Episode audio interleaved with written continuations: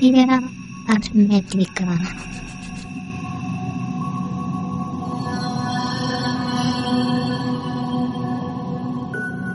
Una cerca d'altres realitats.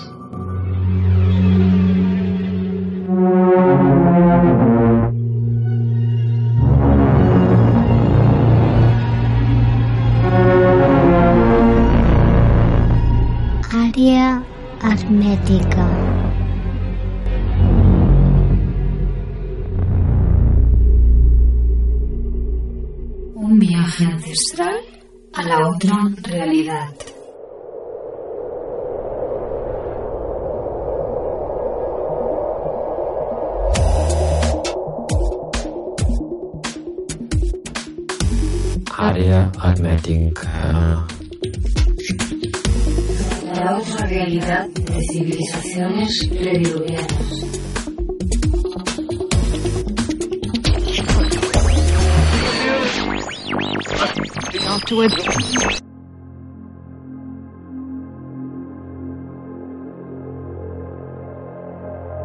¿Dónde nos podéis encontrar en redes sociales en el programa Área Hermética? En Facebook el grupo Secrets del Pirineu. En YouTube donde podréis ver vídeos de lugares con misterio es Área Hermética Radio. Nuestra dirección de correo electrónico areahermeticaradio.gmail.com A través de la FM nos podéis sintonizar en Radio Caldas FM 107.8 por internet radiocaldasfm.cat y a través de su app.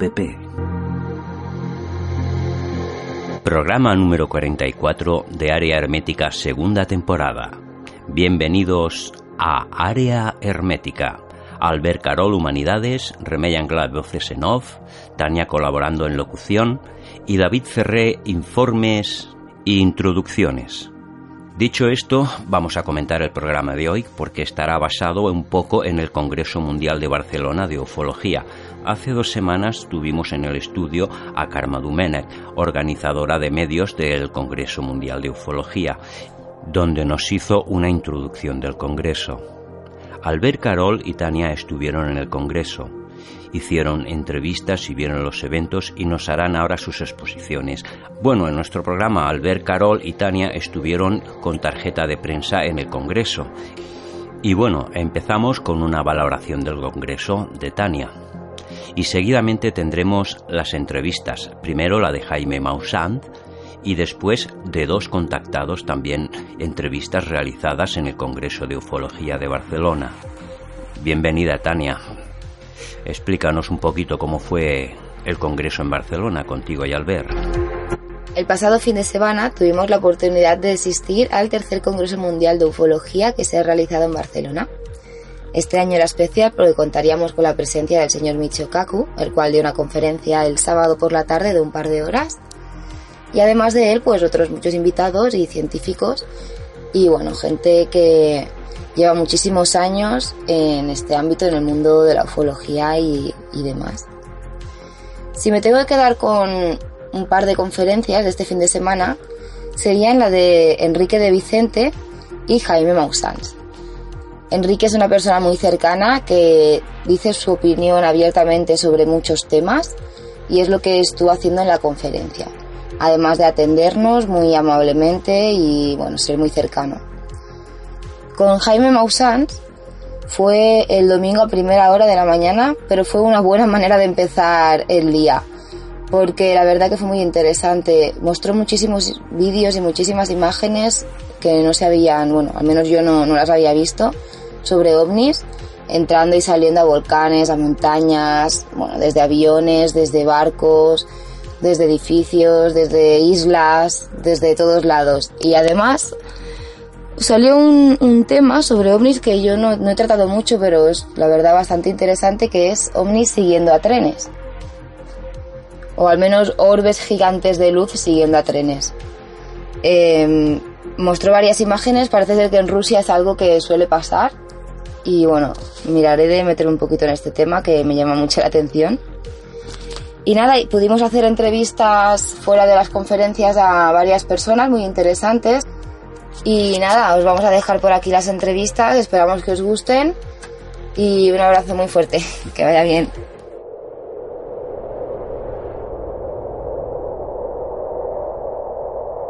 Un viaje ancestral a la otra realidad. Área hermética.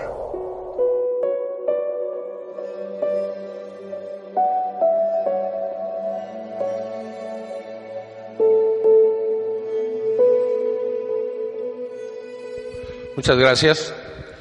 Bueno, pues eh, no tenemos tiempo que perder, dado que pues en un rato más sale nuestro vuelo a México y he preparado un gran número de evidencias para ustedes que me parece demuestra el extraordinario momento en el que estamos viviendo. No solamente vamos a demostrar que estamos más cerca, sino que existe una clara intención de otras inteligencias por, inici- por iniciar este proceso de comunicación. Vamos entonces, bueno, antes de empezar, solamente para aquellas personas que están muy- tan interesadas en el caso de las momias de Nazca, las eh, seres tridáctilos, decirles que seguimos avanzando. Eh, ya está en manos de científicos. Estos científicos nos han pedido que no se diga todavía quiénes son. Ellos mismos lo van a anunciar debido a que, como ustedes saben, todos aquellos que se involucran directamente con este caso, eh, especialmente en Perú, son atacados virulentamente, sin fundamentos, eh, para tratar de desacreditarlos y desprestigiarlos. Entonces ellos, en este momento que ya tienen esto en sus manos, están analizándolo y me han dicho que en los eh, próximos 30 días, quizás 60, anunciarán ya a través de una conferencia de prensa que se ha iniciado eh, el proceso de certificación científica. Como ustedes eh, recuerdan, ayer yo le pedía al doctor Michio Kaku que si serían tan amables de analizar el ADN, dado que el ADN de estas, eh, especialmente de los seres pequeños, demostró que no existe nada similar en la Tierra, absolutamente nada parecido. O sea, no existe una sola especie de ningún tipo de las más de un millón de especies que están registradas con su ADN que sea similar a estos seres. Partiendo de ahí, pues eh, podemos estar absolutamente convencidos, seguros, de que estos seres no pertenecen al mismo proceso evolutivo de todos los seres que existen en la Tierra. Y por tanto estamos ante un caso verdaderamente extraordinario, lo que muchos han dicho, y como dicen en inglés, de smoking gun, eh, la, la pistola humeante, para demostrar no solamente que estamos siendo visitados, sino que fuimos visitados desde hace miles de años, porque estos cuerpos tienen una antigüedad al menos de mil años. Y esto, pues como ustedes saben, cambia la historia.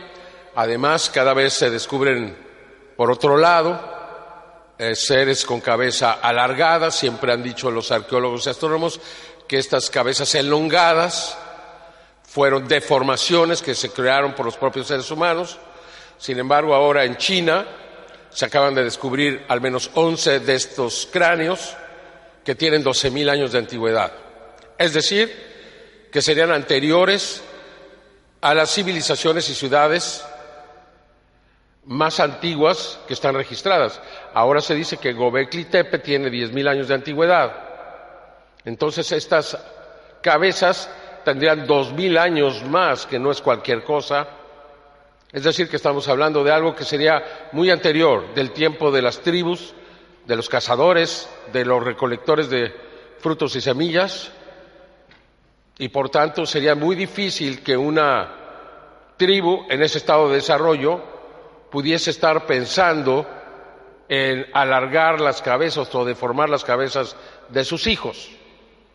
Creo que es una evidencia que demuestra que hay mucho más, que hay una historia desconocida. Yo no pretendo, pues, eh, inventar esa historia o tratar de ni siquiera adivinarla o imaginarla. Simplemente las pruebas así lo demuestran y en este caso se tratan de, de pruebas concretas. Bueno, mira, si realmente yo tuviera que escoger una, una evidencia, tendría que ser una evidencia para los medios que puedan tocar. Cualquiera de estas trataría de rebatirlas. Sería muy difícil rebatir la de la pirámide, muy difícil por los testimonios. Sin embargo, lo que no se puede rebatir son las evidencias físicas. Y el ADN de esta momia, que no existe en ningún lugar, en ningún otro ser de la Tierra, es una prueba por demás contundente que nadie podrá rebatir. Estamos ante una prueba contundente, ya que el ADN, el análisis del ADN es la prueba reina. Por tanto, quizá esa sería la más importante.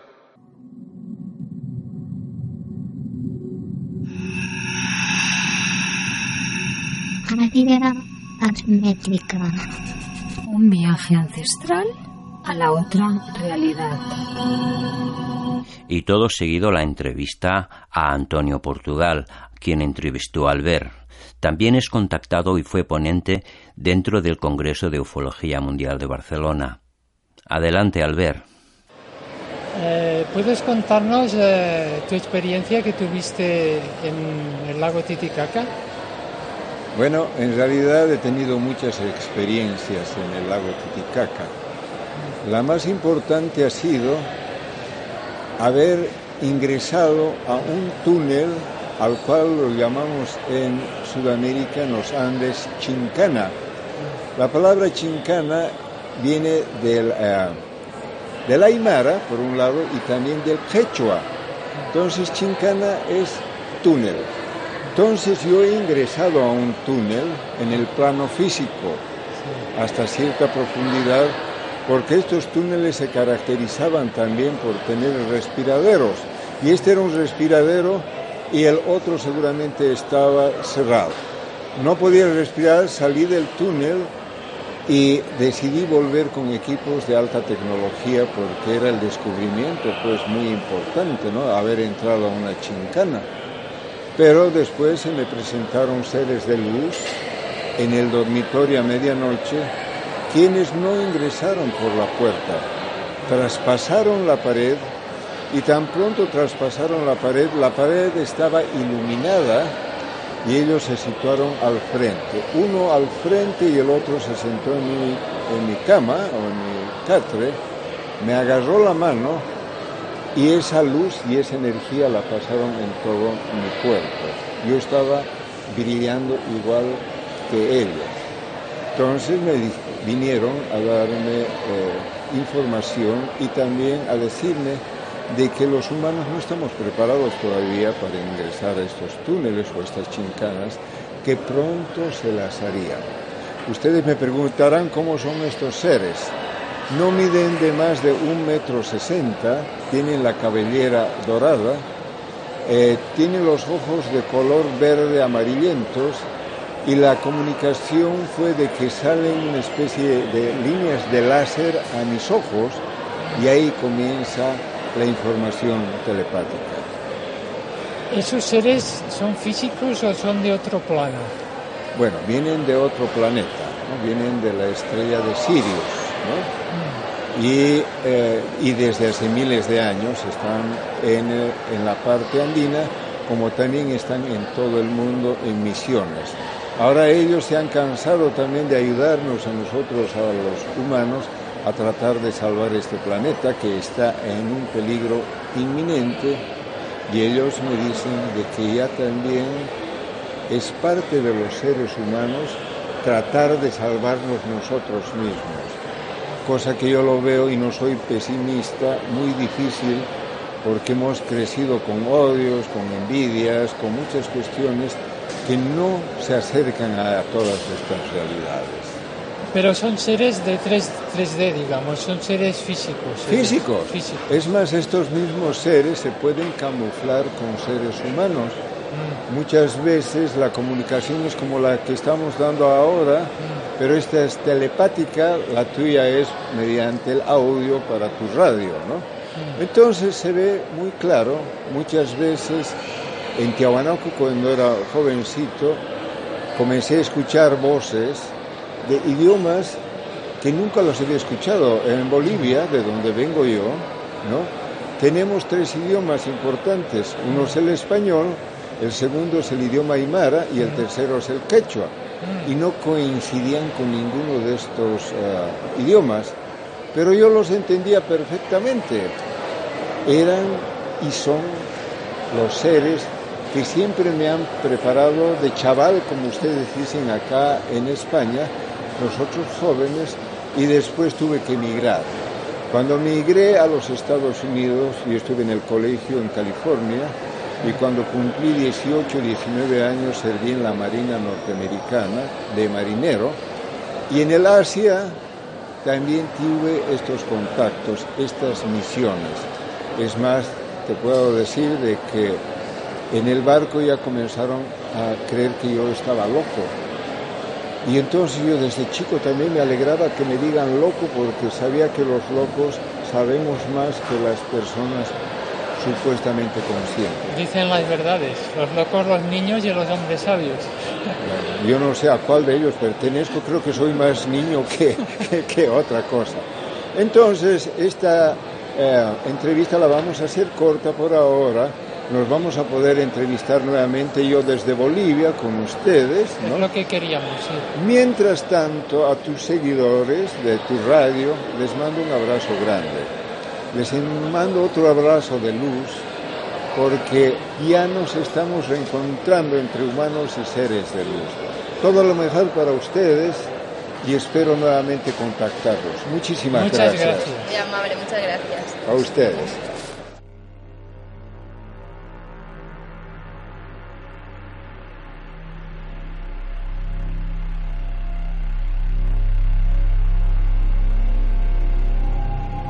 Àrea hermètica. Una recerca d'altres realitats. Àrea hermètica. La recerca d'orígens.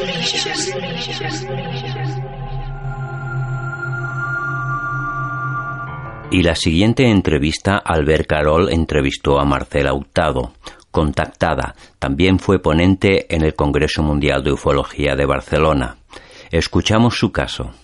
¿Nos puedes contar eh, tu experiencia? Sí, eh, con mucho gusto. Mi nombre es Marcela Hurtado.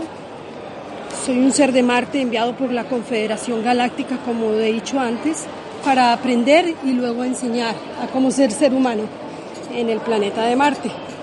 Soy un ser que he meditado muchísimos años y un ser que ha actuado. Yo he ayudado a los mamos de la Sierra Nevada de Santa Marta para que llevar las semillas hasta arriba, para cuidar los ojos del agua. Hemos estado enumerando las semillas que se llama un hospital holístico con el mamo Menjavín.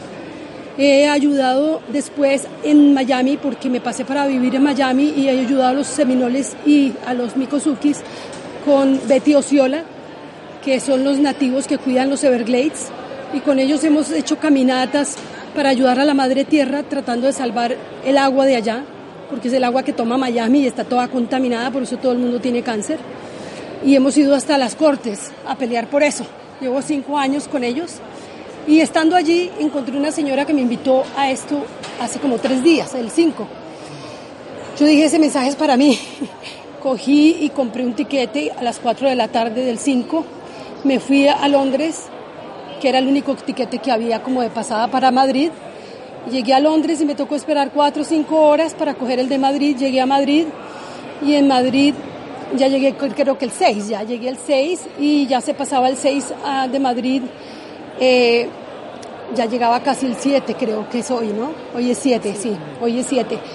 Y cuando llego a Madrid encuentro con que ya no había aviones, sino un bus que salía a las 10 y media de la noche anoche y me tomé ese para poder venir a Barcelona. Aquí en Barcelona encontré ayuda de dos personas que me indicaron cómo llegar por metro a esta dirección de este hotel y cogí esa esas dos personas me llevaron por el tren y me dejaron ahí. Estando allí había un señor muy querido, eh, un hombre grandotote tote, de, de, tenerle miedo, y vio que venían dos personas detrás de mí y me dijo, eh, quiero ayudarte, vienen siguiéndote, eh, quédate aquí conmigo.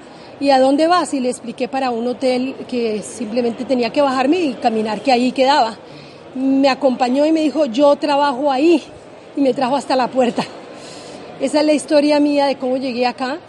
Anoche me apoyaron los seres lumínicos, estuvieron por encima del hotel eh, viajando y los tienen filmados, que con muchísimo gusto te ayudo a conseguir las filmaciones que las presentaron hoy ahí en las pantallas.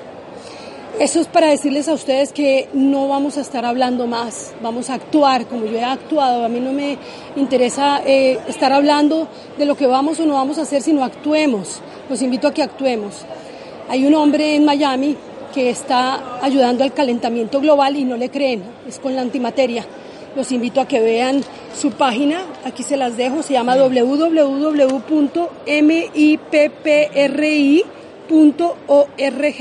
Organization. Él es eh, Alberto Molina Martínez, eh, tiene más de 20 años conmigo, su papá era mi mejor amigo que falleció y después él, él quiere salvar el planeta y lo puede hacer muy rápidamente. Así que los invito a que miren eso y si podemos colaborarle de alguna forma de que él haga la máquina que pueda recoger los gases como de invernadero que tenemos, porque si no vamos a estar completamente quemados dentro de este globo terráqueo, la madre tierra. Muy interesante esto, ¿no? De que pueda absorber. Sí pueden, él puede, eh, según lo que él me explica, porque yo no soy científica, soy un ser de luz, que solamente tengo muchísimo amor y mi amor se ha esparcido gracias a las semillas de amor. Eh, este ser me ha explicado que, que la madre tierra es como si fuera una burbuja y en esa burbuja entra el sol, pero no sale queda como un invernadero y se va quemando todo adentro. Hay que sacar esos gases de allí y no se pueden sacar para afuera porque hacen más daño. Lo que hay es que entrarlos dentro de la tierra, adentro, adentro, y esa es la historia que él me da. Transmutarlos. Sí, señor. Vale, eso conozco yo, sí. Así que los quiero mucho y si en algo les puedo servir a la orden. Yo tengo hijos, nietos, así que ando ocupada en un mundo del que ustedes también están ocupados, pero estoy sirviendo a la Confederación. ¿Cuándo y cómo eh, descubriste que tú no eras de, de, aquí? Desde, desde muy pequeñita fui descubriendo eso con mucho amor y paciencia, de mi familia más que todo. Fui descubriendo que podía haber cosas que los demás no veían, hacer cosas que los demás no, irme cuando sentía la necesidad y hacer las cosas que tenía que hacer, eso era simplemente así. Entonces me doy cuenta de que es un ser que está evolucionado dentro de mí, que es Rada, eh, significa luz, y ese es el nombre que yo tengo, galáctico. has dicho? Rada. R-A-D-H-A, Rada.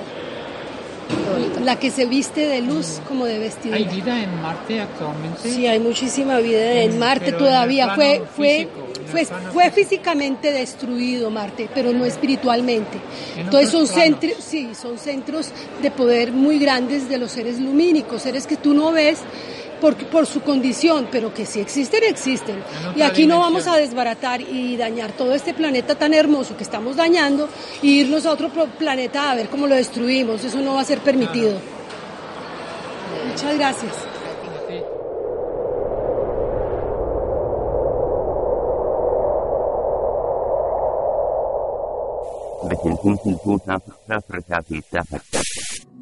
Área hermética.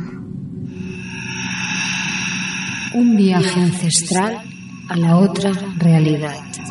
Albert, buenas noches. Queríamos comentar contigo las experiencias de, del Congreso. del Congreso.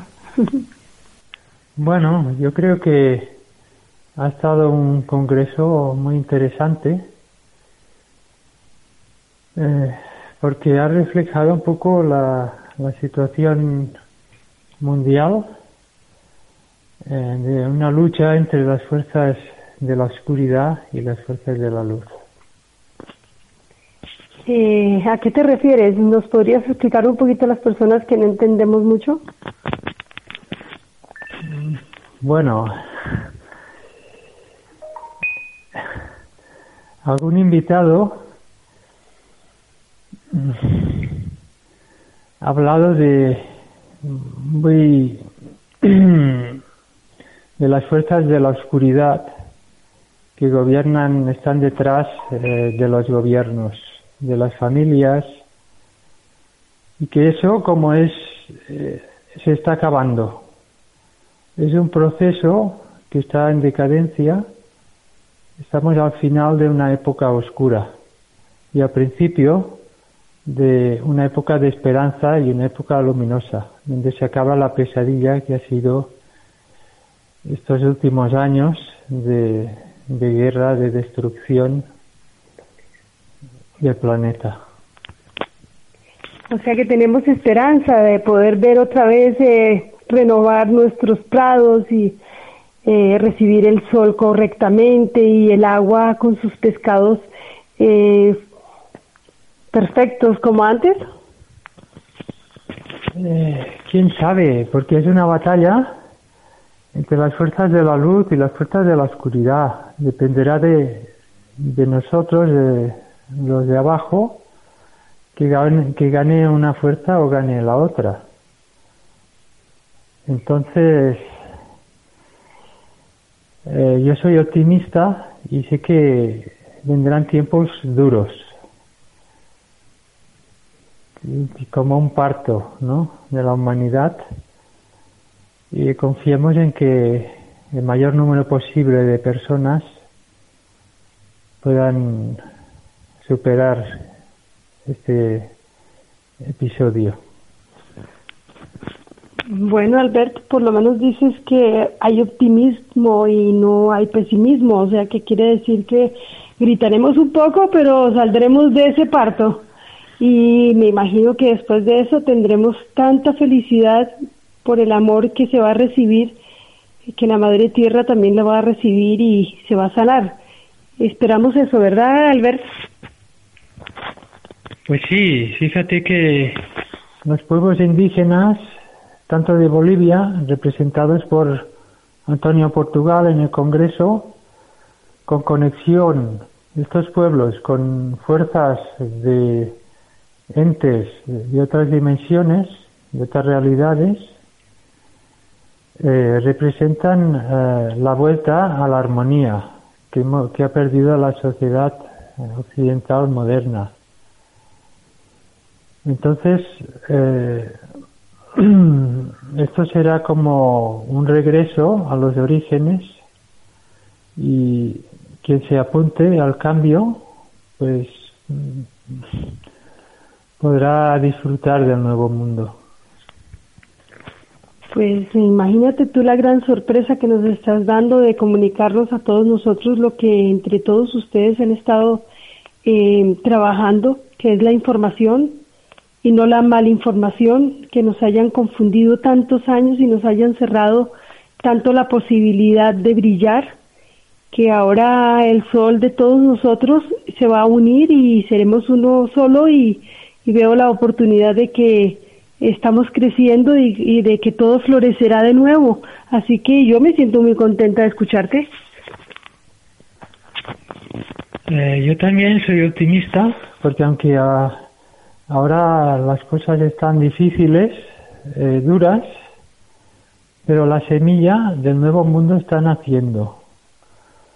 También en el Congreso ha habido gente eh, manipuladora mmm, digamos que eso era un congreso abierto, ¿no? Que podía entrar todo el mundo. Y siempre la fuerza, donde hay la fuerza del bien, está también la fuerza de la oscuridad. Intentando, pues, manipular. Por eso es una época donde hay que estar lúcido y tener una actitud abierta, pero a la vez muy crítica. Albert, para nosotros es un gran honor tenerte y escuchar tus opiniones. Eh, sabemos que la oscuridad, el sol no lo puedes tapar con un dedo y la oscuridad ha acabado. Eh, ya no queda sino limpiar la basura y de la escoria que dejaron y empezamos los nuevos seres a sonreír y a florecer y a iluminar. Y estoy muy contenta porque veo que nuestros hijos, nietos y los que vienen de generaciones nuevas van a tener un nuevo chance en nuestra amada Madre Tierra, Gaida, eh, o Astro, o como lo quieras llamar. Estoy muy contenta de escucharte a ti y de ver que todos los demás también tienen el optimismo de que vamos entre todos a ser uno solo y que es tanto el amor que, que le brindamos a la tierra que se va a lograr ver en ese fruto que tú dices, esa semilla que florece, va a ser un fruto dulce como, como los tomates que tú siembras en tu huerta. Sí, de hecho va a ser muy importante eh, la conexión con la tierra, aprender a, sembrar, eh, aprender a, a provocar la lluvia, a conectar con la tierra para adaptarse a, al nuevo tiempo y no depender de un sistema destructivo, artificial.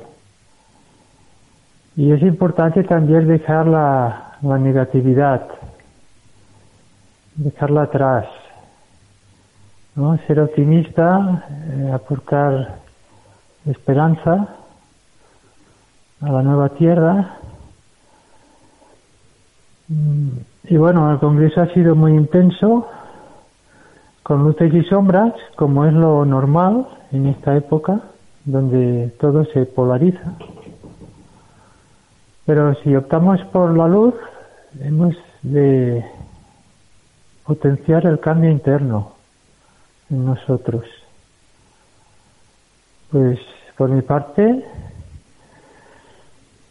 mm, bueno, he mencionado Antonio Portugal, para mí ha sido un, gran ponente. Eh, he podido hablar aparte con él bastante eh, de hecho, cuando nos conocimos fue muy curioso porque fue casualidad que nos sentamos uno al lado de otro en una ponencia anterior a la suya, en el auditorio. Yo percibí una sensación que percibo cuando estoy con personas eh, conectadas con algo sobrenatural. Después pues hubo una amistad y, y una buena relación con él. Después también comentar la, a Maussan, también un hombre muy, muy cercano, muy agradable y también muy dispuesto a, a responder a todas las preguntas de la gente que estábamos allí, de los periodistas. También mencionó el tema de las momias tridáctilas, porque es una prueba ya física de la existencia de seres no humanos en la Tierra. Y estas pruebas las puso a disposición del profesor Kaku de Estados Unidos eh, para demostrar que sí que hay pruebas. No como dicen los escépticos que no hay ninguna prueba. Sí que hay. Además de testimonios hay pruebas de laboratorio genéticas. Mm. y nada más. También Maussan nos,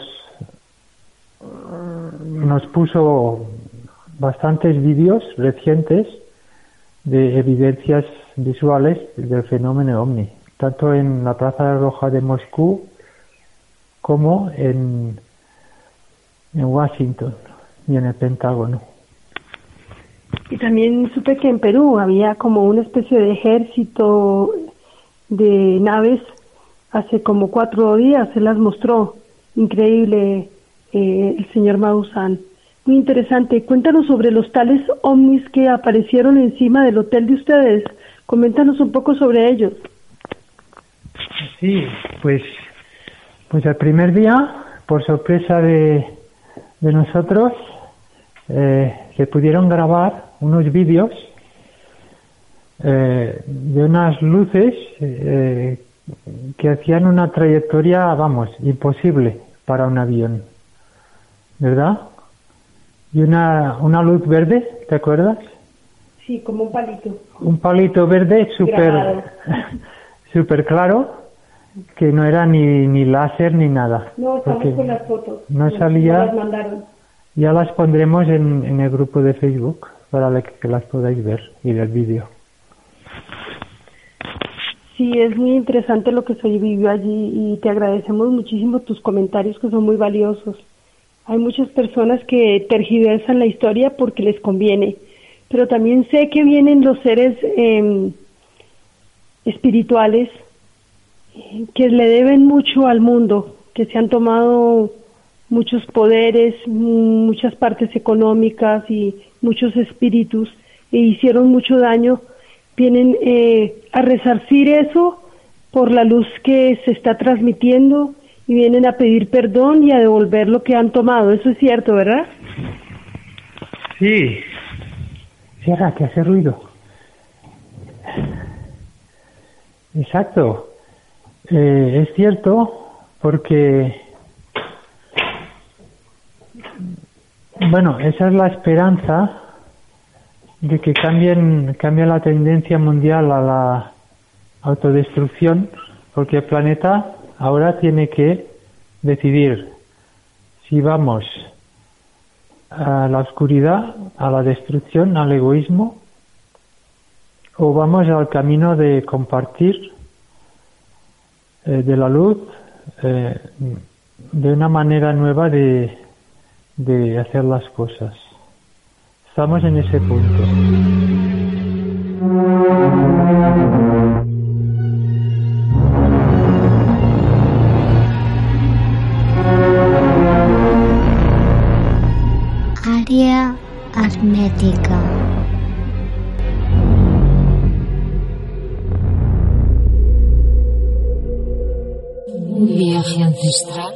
A la otra realidad. Área hermética.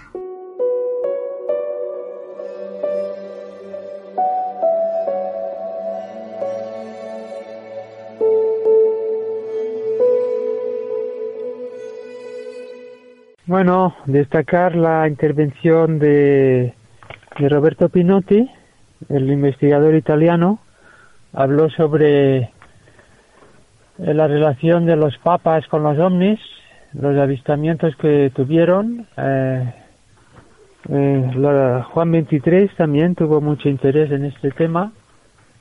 Incluso hubo un, un personaje cercano, varios a los papas, como Corrado Balducci, que creía en la existencia de los extraterrestres. También ah, se habló de los pactos con el gobierno de Estados Unidos, con Eisenhower, con, razas extraterrestres, pactos secretos, para eh, conseguir tecnología. Como sería el caso, una hipótesis sería la aparición súbita del transistor. Bueno, cuéntanos un poquito más cuál, eh, cuál otro te impactó y cuál no pudo viajar. Me contaste de que alguien no pudo venir a informarnos sobre su conocimiento. Pues sí, Jaime Rodríguez de Ecuador ve- venía a hablar sobre la cueva de los tallos. Pues no le dejaron las autoridades venir y además cuando intentamos hacer videoconferencia con él fue técnicamente imposible hacer la videoconferencia. Con lo cual no pudo manifestar nada. Bueno, ¿y quién otro, quién otro crees tú y consideras que tuvo algún impacto en tu, en tu conocimiento?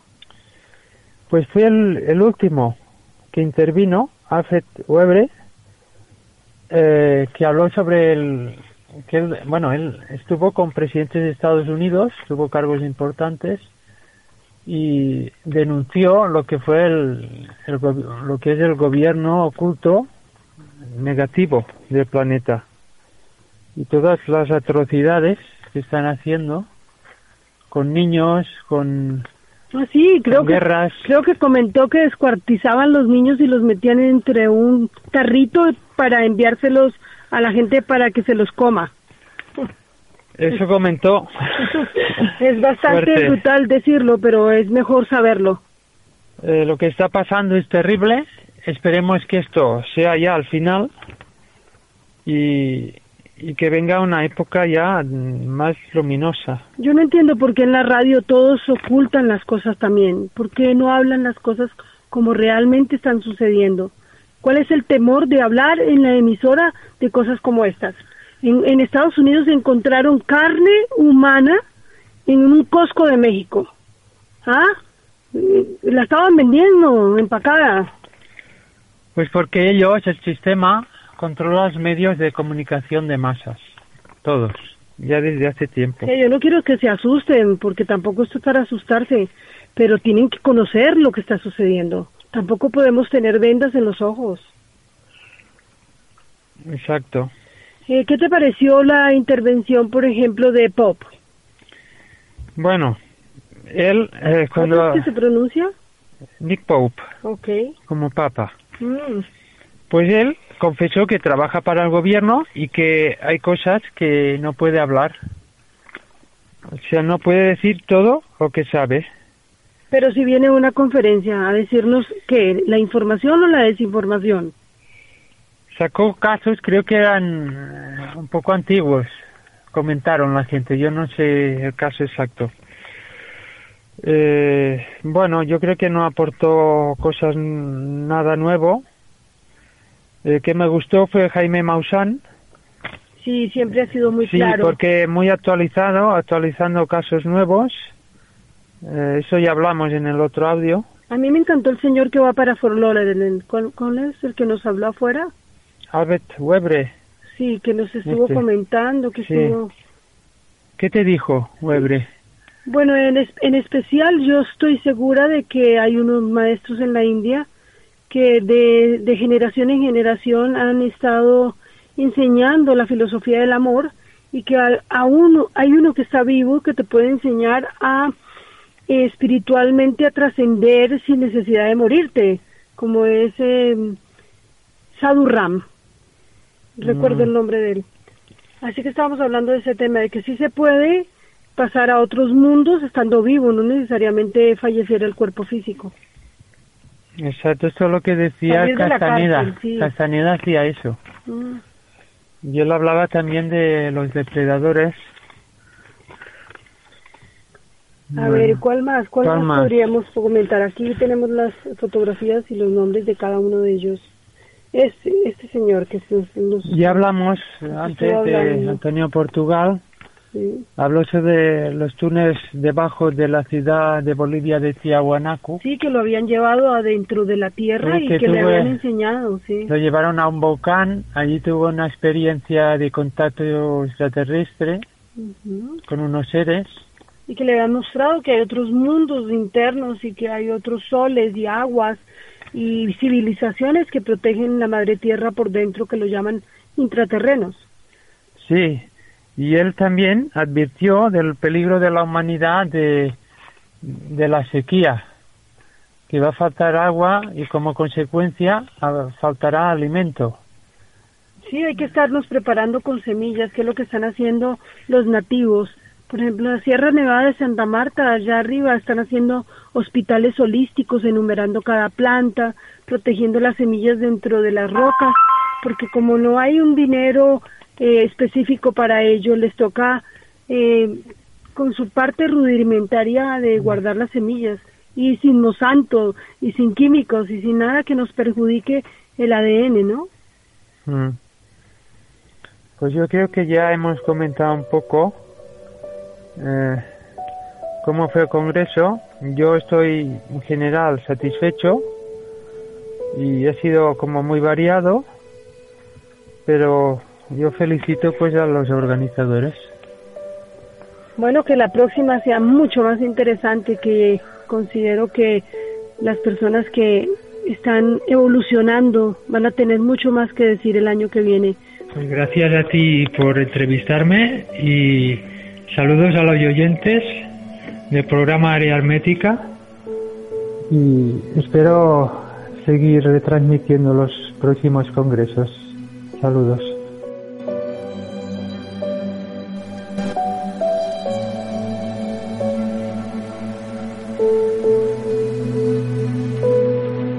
Área hermética. Un viaje ancestral a la otra realidad.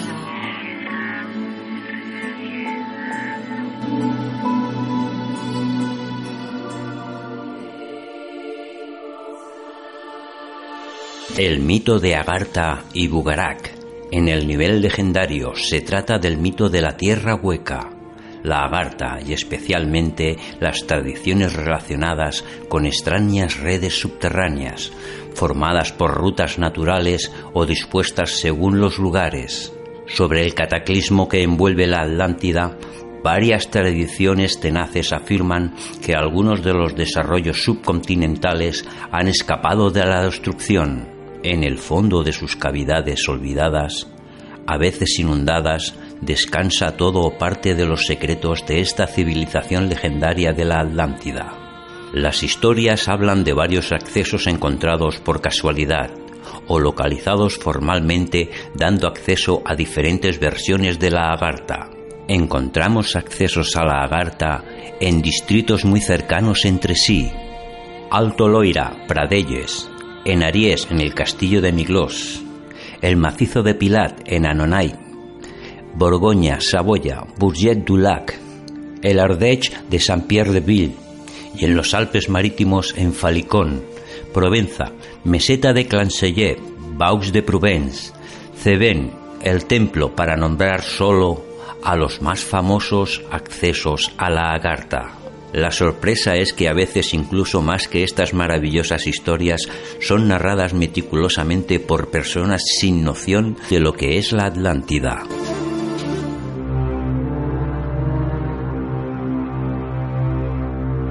El pico de Bugarak es la finalización de las Corberas, con 1.231 metros de altitud. Muchos testimonios, algunos muy antiguos, reportan apariencias de luces nocturnas que escapan y entran a la montaña. Hablamos de ovnis, luces extrañas y diferentes fenómenos que se dan que no tienen explicación. Los satélites detectan bajo el pico de Bugarak extrañas cavidades y una gran cúpula, y aún se desconoce qué hay dentro y cómo acceder a ella. A los aviones que sobrevuelan la región se les indican que no pasen por esta zona aérea, por unas fuertes alteraciones geomagnéticas que dificultan el funcionamiento de los aparatos de los aviones. Además, el rumor nos dice de hechos misteriosos que tienen lugar en las laderas de Pech de Taús, justamente al lado de Bugarak. La leyenda también nos dice que en una cavidad de Bugarak yace un sepulcro, el sepulcro de la última sacerdotisa de la Atlántida. De hecho, entrando a Bugarak, a la localidad a mano izquierda, podemos ver una formación rocosa llamada la Puerta de la Atlántida, también conocida como el Pas de Loma o el Paso del Hombre, posiblemente el paso a una puerta dimensional.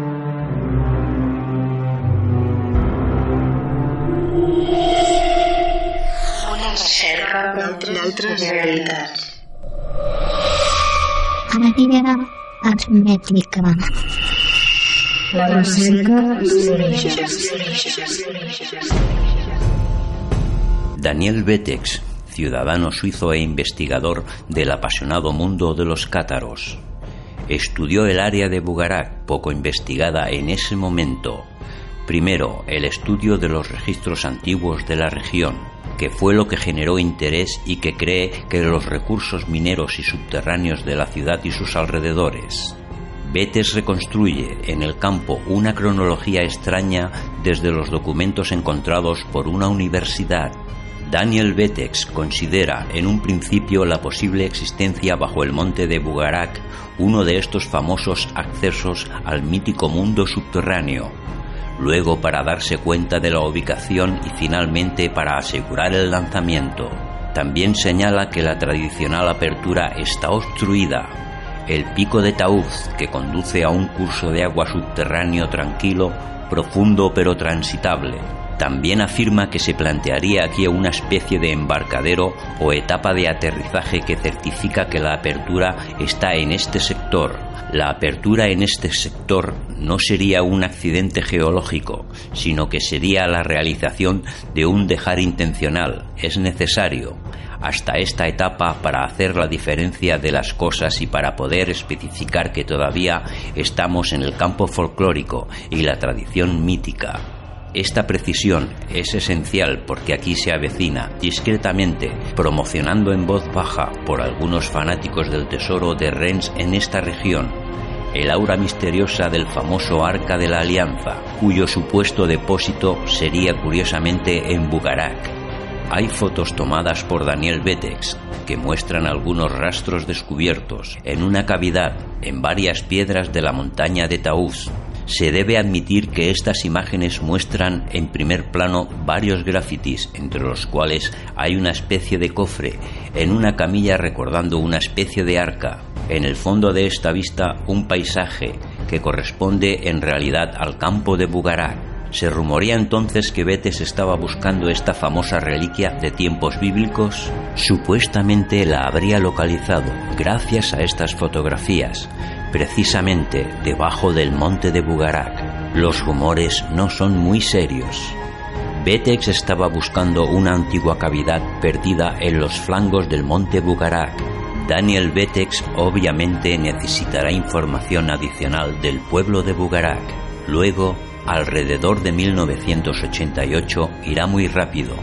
El hombre generalmente de una calma de la que nunca abandona está en un estado de excitación inusual afirma que casi ha llegado al final de su movimiento de tierras y como máximo de cuatro a cinco días lo separa de su objetivo final y que la riqueza llegará pronto.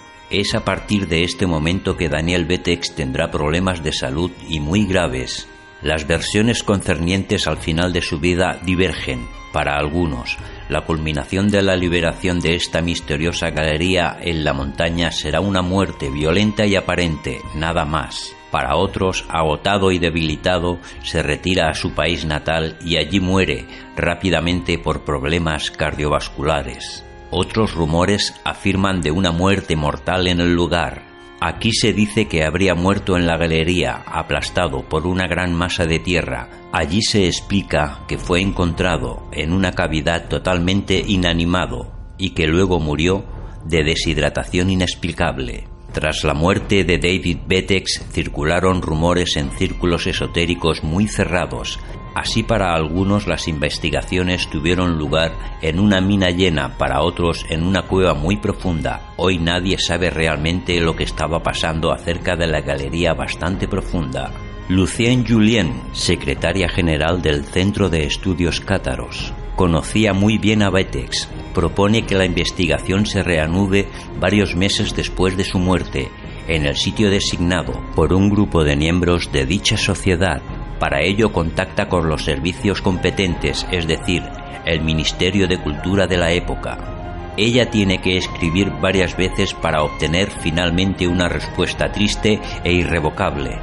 El servicio competente le explica lacónicamente que está fuera de discusión que alguien debería asumir dicha investigación y además está estrictamente prohibido continuar y excavar en Bugarak.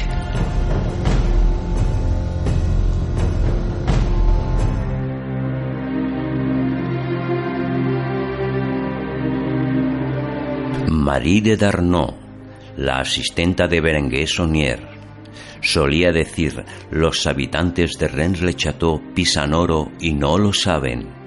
Bernard de Claravall mandó a los templarios a Tierra Santa a investigar y si podían obtener reliquias sagradas. Tiempo más tarde, el tercer gran maestre de la Orden del Temple, Bertrand de Blanchafort, entre la leyenda y el mito, se dice que hubiera traído a tierras del Rasés reliquias y tesoros de Tierra Santa, como la menorá, el arca de la alianza y numerosas reliquias de importancia para el cristianismo.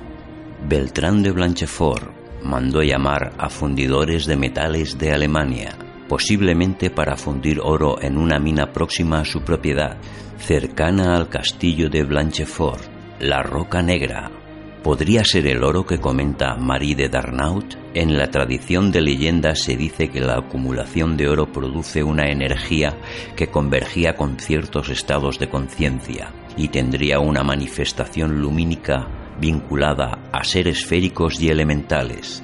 ¿Produciría el oro una energía que sería la puerta a otra realidad?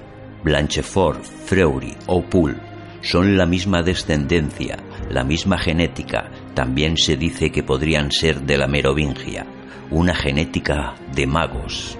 El historiador del Rasés, Louis Fidier, relata una tradición según la cual en la Edad Media creían que los metales preciosos extraídos de la mina de Blanchefort no provenían de un yacimiento incrustado en el suelo, sino de un depósito de lingotes de oro y plata. Hay que tener en cuenta que en Rennes-le-Château representa lo que los geólogos llaman una red cársica, es decir, una región en que las aguas se filtran en las capas del subsuelo, creando depresiones, grutas y sifones invisibles.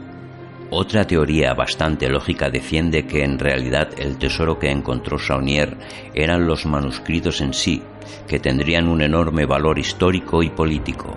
En 1967 Gerard de Set publicó en su libro El oro de Rennes una supuesta copia de los mismos. En 1168, el gran maestro de la orden, Beltrán de Blanchafort, se niega a prestar dinero al monarca francés. Más tarde, este dignatario será hecho prisionero cuando defiende una fortaleza del hospital contra las tropas de Saladino, el auténtico enemigo común de los cruzados. Àrea hermètica. Un viatge ancestral a altres realitats. Àrea hermètica.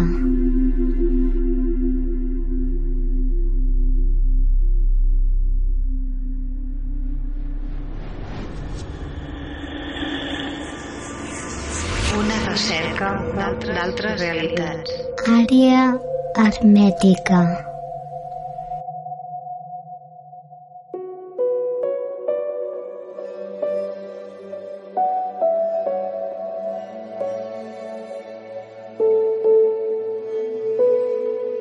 I fins aquí el programa d'avui.